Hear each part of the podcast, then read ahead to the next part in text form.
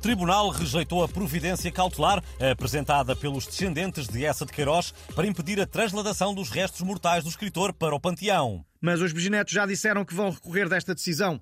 A polémica parece estar para durar e a única pessoa que consegue saber qual será a conclusão é, naturalmente, a taróloga Maia.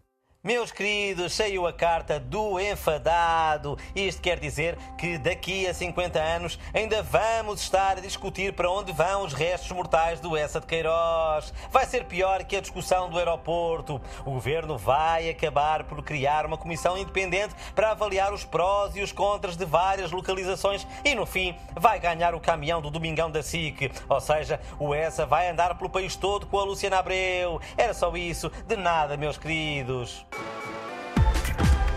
Estreamos hoje uma nova rubrica no Portugalex. Foi uma sugestão do Presidente da República para ajudar a descongestionar o Serviço Nacional de Saúde e apoiar todos os portugueses que não têm médico de família. Chama-se Marcelo de Família e é um espaço em que Marcelo Rebelo de Sousa, hipocondríaco assumido, esclarece dúvidas médicas dos nossos ouvintes. Uh, venham elas. Marcelo de Família. Caro professor Marcelo, esta manhã, quando acordei, reparei que me tinha caído o pé direito. Ora, isto custou-me algum transtorno, sobretudo porque tinha ido ontem à pedicure. Se soubesse, só tinha arranjado o pé esquerdo. E as urgências da minha área de residência estão todas encerradas. O que devo fazer? Bom, caro Tete, a senhora costuma usar decotas? Ah, sim, costumo. Então foi por isso que lhe caiu o pé. Vista uma gola alta antes de sair de casa.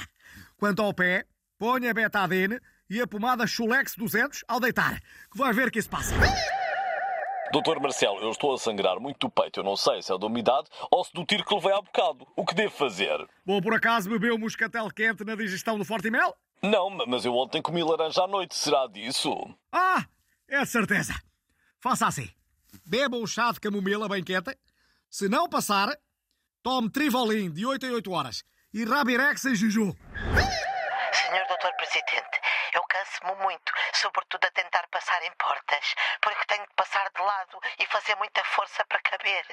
Minha cara amiga, no seu caso, a receita é muito simples. Coza a boca bem cozida para parar de enfardar. E não tente sentar-se em cadeiras, porque elas não aguentam. Combinado?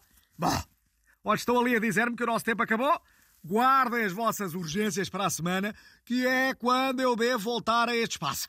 Até lá já sabem abafem-se, abifem-se e avinhem-se. Bom,